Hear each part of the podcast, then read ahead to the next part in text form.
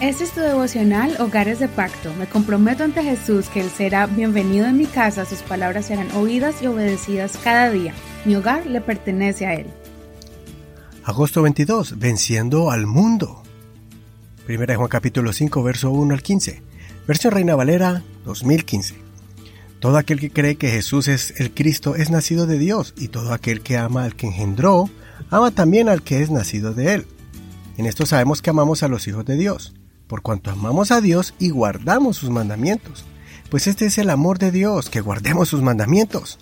Y sus mandamientos no son gravosos, porque todo el que ha nacido de Dios vence al mundo. Y esta es la victoria que ha vencido al mundo, nuestra fe. ¿Quién es el que vence al mundo sino el que cree que Jesús es el Hijo de Dios? Este es Jesucristo, el que vino por agua y sangre, no por agua solamente, sino por agua y sangre. Y el Espíritu es el que da testimonio, porque el Espíritu es la verdad. Porque tres son los que dan testimonio, el Espíritu, el agua y la sangre, y estos tres concuerdan en uno. Si recibimos el testimonio de los hombres, el testimonio de Dios es mayor, porque este es el testimonio de Dios, que Él ha dado testimonio acerca de su Hijo. El que cree en el Hijo de Dios tiene el testimonio en sí mismo. El que no cree a Dios lo ha hecho mentiroso, porque no ha creído en el testimonio que Dios ha dado acerca de su Hijo. Y este es el testimonio, que Dios nos ha dado vida eterna, y esta vida está en su Hijo. El que tiene al Hijo tiene la vida, el que no tiene al Hijo de Dios no tiene la vida. Estas cosas les he escrito a ustedes que creen en el nombre del Hijo de Dios, para que sepan que tienen vida eterna. Y esta es la confianza que tenemos delante de Él, que si pedimos algo conforme a su voluntad, Él nos oye. Y si sabemos que Él nos oye, en cualquier cosa que pidamos, sabemos que tenemos las peticiones que le hayamos hecho. En este capítulo, el apóstol Juan nos llena de confianza en el Señor y afirma nuestra fe. Recordemos que la iglesia en ese tiempo y todavía hasta este tiempo, en muchos lugares los cristianos sufren de diferentes niveles de persecución y ataques. Es por eso que el apóstol les recuerda y les enseña la grandeza de haber nacido de nuevo. Cuando entregamos nuestra vida al Señor, obtenemos nuestra identidad como hijos de Dios.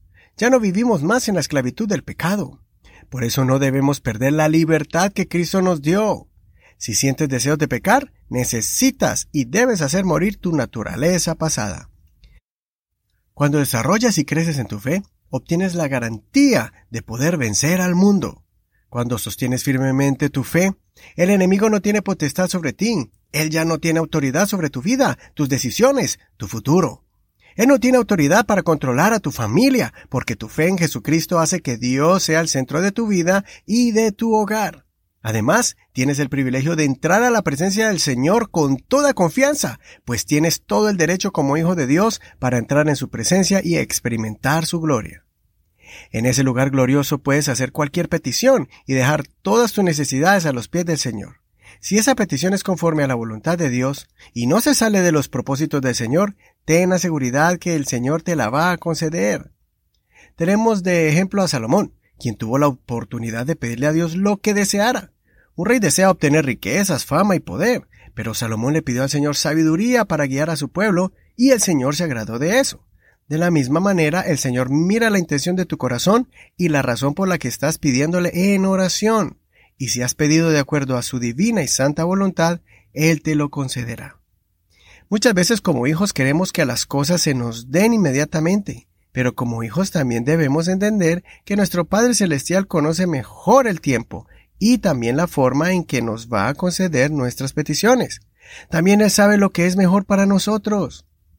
Espero que este último capítulo de la primera carta haya elevado tu fe y te haya dado firmeza de tu identidad en Dios como hijo o hija del Rey de Reyes y Señor de Señores. Considera, ¿crees que Dios puede conceder tu petición si pides conforme a su voluntad? Soy tu amigo y hermano Eduardo Rodríguez. Que el Señor Jesús escuche tu oración. Mañana seguiremos con la segunda carta del apóstol Juan. No olvides compartir este tu devocional favorito y recuerda que nos puedes escuchar en cualquier plataforma de audio por internet, Spotify, Google Podcast, Apple Podcast, iHeartRadio y muchas más. Bendiciones para ti en este día.